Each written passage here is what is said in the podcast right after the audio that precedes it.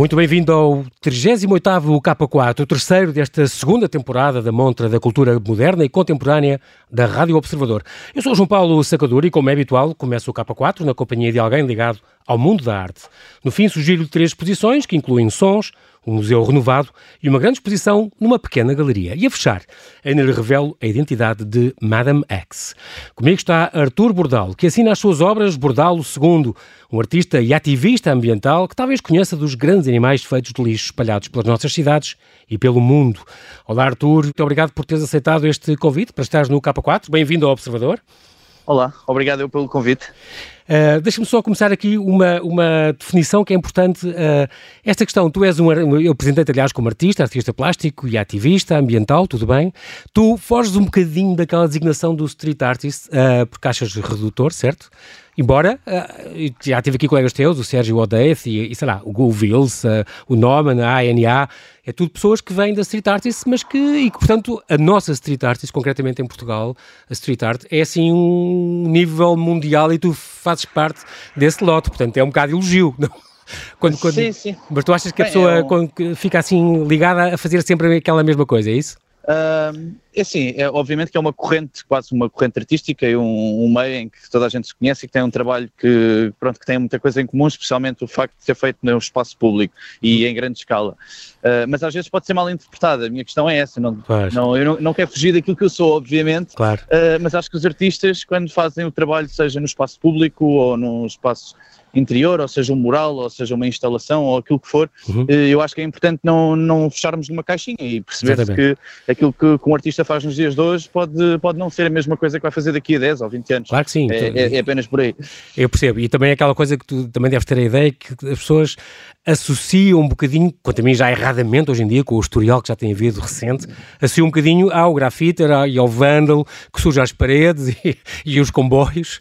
E, Bem, portanto, não tem que ser mau, na, na verdade, é, é apenas outra corrente, é outra coisa. Claro Olha, sim. por exemplo, uh, só por causa desse, disso, é assim, eu fiz grafite durante muitos anos Uhum. e provavelmente se não tivesse tido esse contacto com o espaço público não faria aquilo que faço hoje, nem teria tido a vontade para explorar as escalas dos trabalhos que faço. Uhum. E, o facto de ter, de ter havido agora também este, este termos que ficar em casa e de abrandar do ritmo de, de tudo e mais alguma coisa, fez-me um pouco voltar a algumas coisas que eu fazia no, no meu início de carreira, que foi um bocado a transição entre fazer grafite e começar a fazer este tipo de coisas que eu faço. Portanto, são coisas completamente diferentes, apesar de eu ser a mesma pessoa. E É o caso, por exemplo, de- acho- desta passadeira que tu fizeste agora há pouco tempo. sim, sim, pronto, é apenas um exemplo. Sim, é uma série de Aí trabalhos. foi, foi contra o racismo também, é verdade. Sim, sim, sim. É Aí, uma o- série de trabalhos que eu já não fazia há bastante tempo e que, Uhum. e que é- pode ser considerado vandalismo, destruição de património, seja o que for. Eu acho que o que interessa é a qualidade artística que as coisas têm e não termos que lhe meter o rótulo se é legal, se é ilegal, Exatamente. porque se assim fosse ainda estávamos nas cavernas, não é? Exato, idade da pedra, exatamente. Exato. Olha, e esta questão, por exemplo, este, uma, uma das coisas mais recentes, este banco dos jardins aqui em Alvalade, aqui perto de nós, eh, que depois as pessoas entenderam mal, puseste aqueles, eh, no fundo, aquelas coisas de plástico, aqueles, pré- antigo, aqueles sistemas antipombos, mas foi um bocado visto no sentido de para as pessoas ficarem em casa e não, não, não irem para os parques naquela altura, mas depois a Câmara teve de tirar isso, por uma questão de, as pessoas achavam que era o anti os, os vagabundos e, e sem abrigos. E, e como é que tu reages quando uma mensagem tua não passa exatamente como tu querias e dá uma imagem errada? Ficas eh, zangado com isso? Fazes, tenta Olha, mudar si- uma coisa? sinceramente, eu até acho que é engraçado haver às vezes uma controvérsia, porque e, e isto faz-nos perceber um bocado o mundo em que nós vivemos e as redes sociais como é que funcionam. Porque quando nós colocamos na rede Exatamente. social ah, das pessoas que conhecem o trabalho ou que pensam como nós, e infelizmente nós sabemos que as redes sociais tendem cada vez mais a mostrar-nos apenas aquilo que nós queremos ver, as pessoas que pensam de uma forma parecida connosco, Exatamente. e nós vivemos numa bolha em que achamos que estamos todos inclinados para um lado ou para o outro e depois afinal existe outro mundo que fora do telemóvel que nós, nós não estamos a perceber que existe. Uh, de tal forma que é a mesma coisa que quando nós pensamos impossível o Trump ou o Bolsonaro serem eleitos, uh, porque toda a gente que nós conhecemos uh, acha que não faz, não faz sentido, são personagens ridículas e depois na verdade E são. depois, É afinal, concretiza-se, não Afinal, é? afinal, existem outras opiniões, existem outras pessoas e outras mentalidades que, que não fazem parte do nosso dia a dia. Não, exato. Que nos diria que era impossível, não é? E, e pior, para, isso acontecer, quer dizer que houve milhões de pessoas que deram o seu aval a eles estarem naquele lugar. É preciso ver isso, não é? Sem dúvida. Sem dúvida. Portanto, há muita gente para mudar a mentalidade e há muita gente para, para conseguires convencer. Isso é bom. Sim, sim, uh... sim, pronto. E acho que isto é apenas um exemplo claro em que, que numa rede social a peça faz sentido e as pessoas entendem e depois num contexto completamente diferente fica descontextualizada e não é entendida. Obviamente que não tem nada a ver com os sem-abrigos. Claro. Uh, aliás, eu acho que basta ter dois dedos de testa para perceber que meter bancos, picos num banco, enquanto todos os bancos da cidade estavam interditos com fitas e com coisas para não se sentar, não, não, é isso que vai fazer a diferença se os sem-abrigos têm sido para dormir ou não, não é? Eu acho que, enfim, claro, claro, pronto. Acho que basta pensar. Eu acho que a arte é boa para fazer as pessoas pensarem também. Exatamente, tem essa função. Entre os teus, entre os teus inícios, e, e, não vou falar daquela velha história, a gente sabe que o teu avô, passaste muito tempo no, no, no ateliê dele quando eras pequeno, o pintor Real Bordal, aliás, que nos deixou prematuramente, quanto a mim, há três anos. Uh, vi numa entrevista que, numa, num jornal espanhol, numa, numa reportagem espanhola, que tinha sido ele que te descobriu a arte. Isto é verdade? Que me descobriu? Sim, Bem. descobriu a arte, descobriu que tu eras um artista e que podias dar um artista maravilhoso. Isso é possível? Uh, é possível, sim, não sei. Isso de, de, uma pessoa se tornar um artista ou não, eu acho que é sempre muito subjetivo, não é? Eu claro. conheço imensa gente com muito talento que, que não vai ser artista por, sei lá, por, escolhas ou por Exatamente. falta de oportunidade.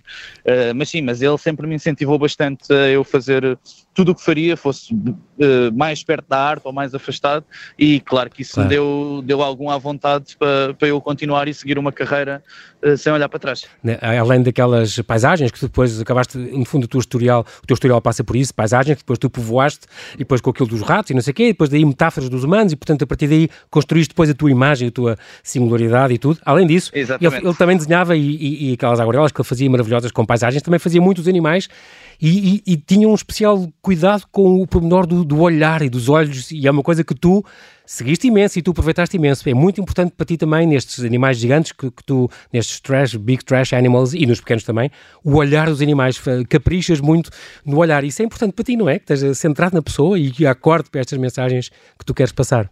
Sim, sim, sim. E foi uma coisa que veio dele também. Eu lembro-me de eu ser eh, muito novo, muito pequenino, e dele me dizer para eu andar de um lado para o outro, olhando para um retrato que ele tinha, já não lembro se era de um cão ou de um gato de algum amigo, e dizer: Vês seja de que lado que tu olhes para o bicho, parece sempre que o bicho está a olhar para ti.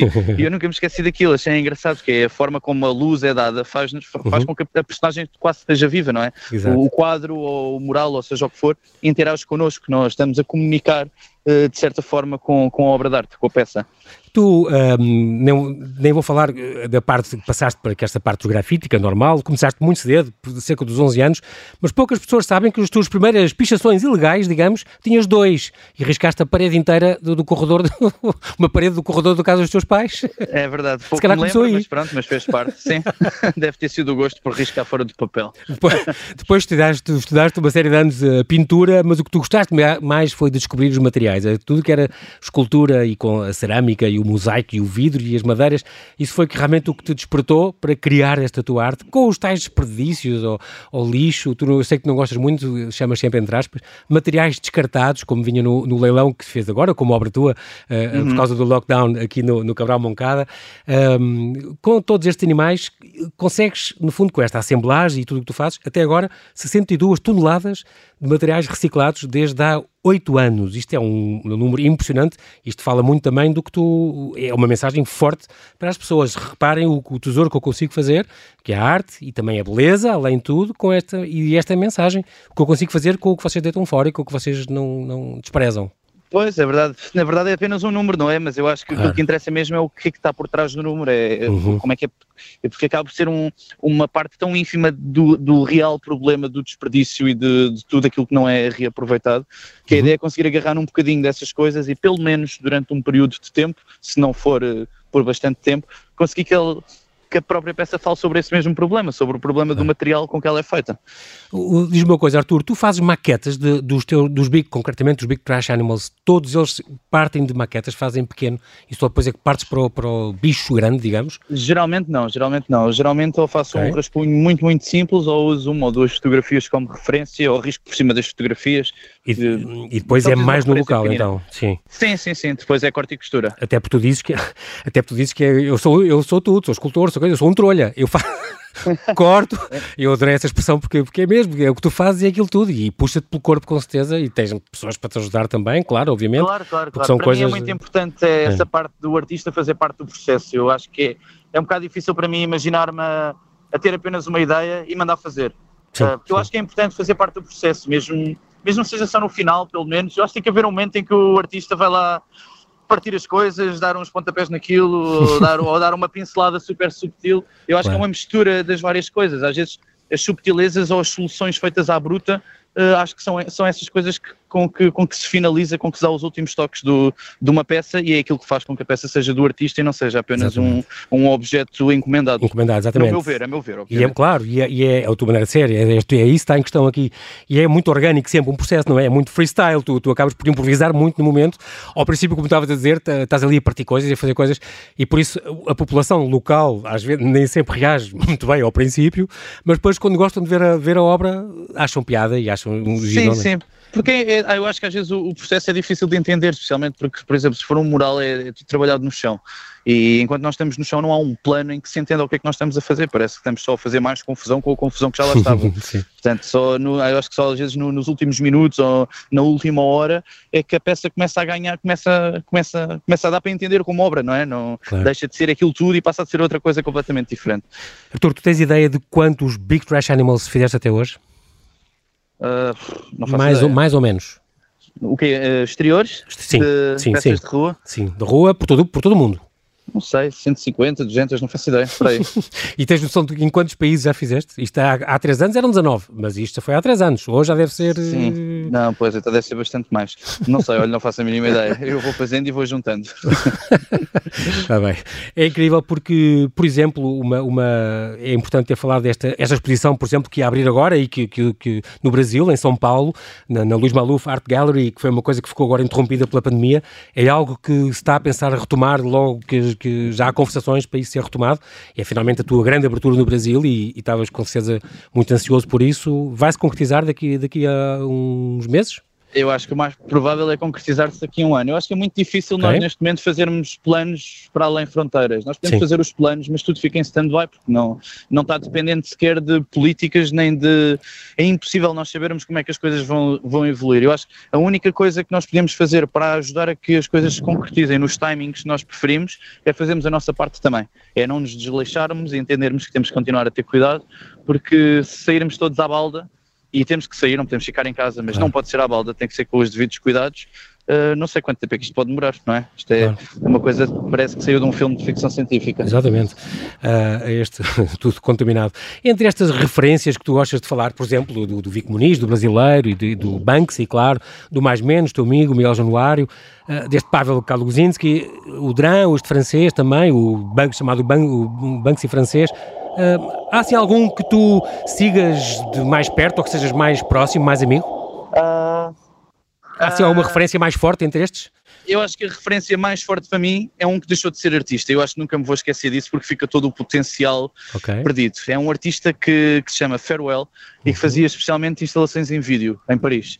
Eu acho que o trabalho dele era fenomenal, só que era tão interventivo que a maior parte das peças que ele fazia, uh, e ele era um, um, um, artista sem cara, por assim dizer, okay. uh, acabam por sair nos jornais como, como um problema, como uma multa, como uma personagem a encontrar. E ele acabou por se desmotivar para não arranjar problemas e não continuou a fazer as peças dele, mas eu acho que provavelmente era o artista que mais me dizia no, no, nos dias de hoje. Ok. Tu, entretanto, além destes Big Trash Animals, tens muitas outras séries e muitos outros trabalhos, concretamente, por exemplo, aqueles curiosos, curiosíssimos que tu fazias e divertidos uh, com as linhas de comboio, em que fazias cenas e com cores e com tudo. Uh, isso data de quando, Arthur? É, é uma boa questão, porque eu estou de momento ao pé da linha de comboio para fazer uma peça dessas, não ah, faço para aí. Então também anos. são recentes. Tá bem, não, então... não, não, são peças muito antigas, são do início.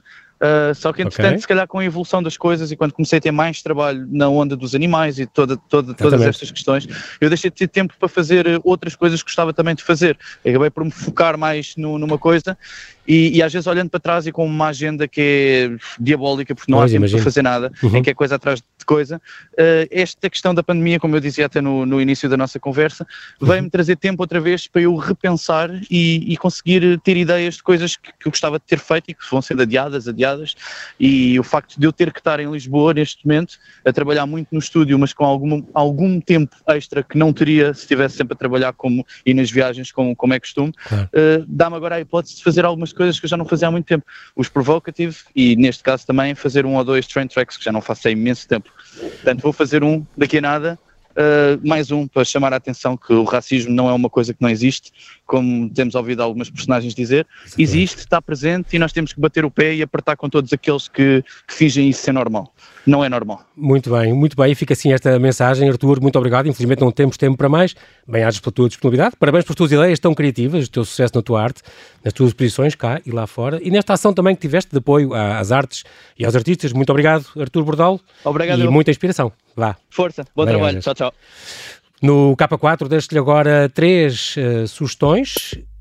O renovado mate, uma mostra de sons e uma grande exposição numa pequena galeria.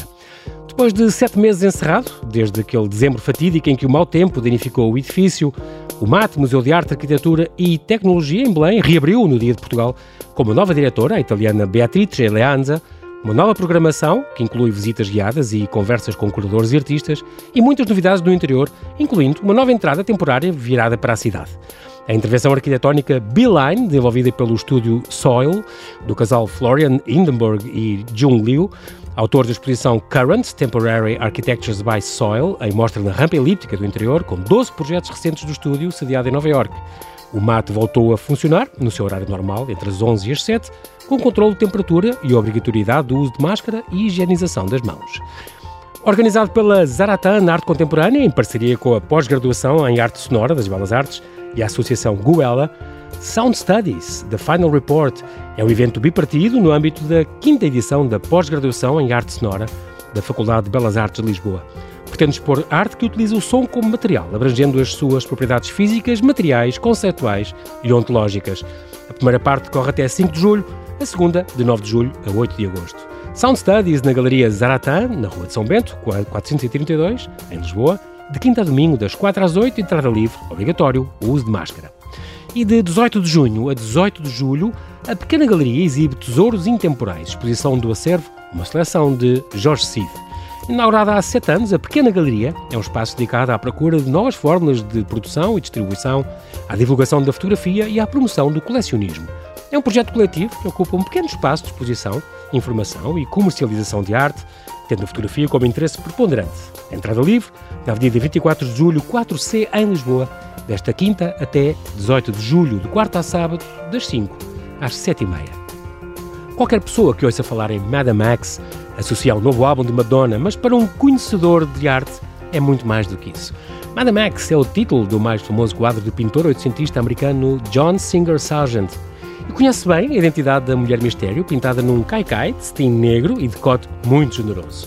É Virginie Amélie Avegno Gautreau, uma imigrante americana que ganhou status na alta sociedade parisiense por ser mulher do banqueiro francês Pierre Gautreau, pela sua beleza não convencional, que fez dela um objeto de fascínio dos artistas, e pelas suas tendências adúlteras.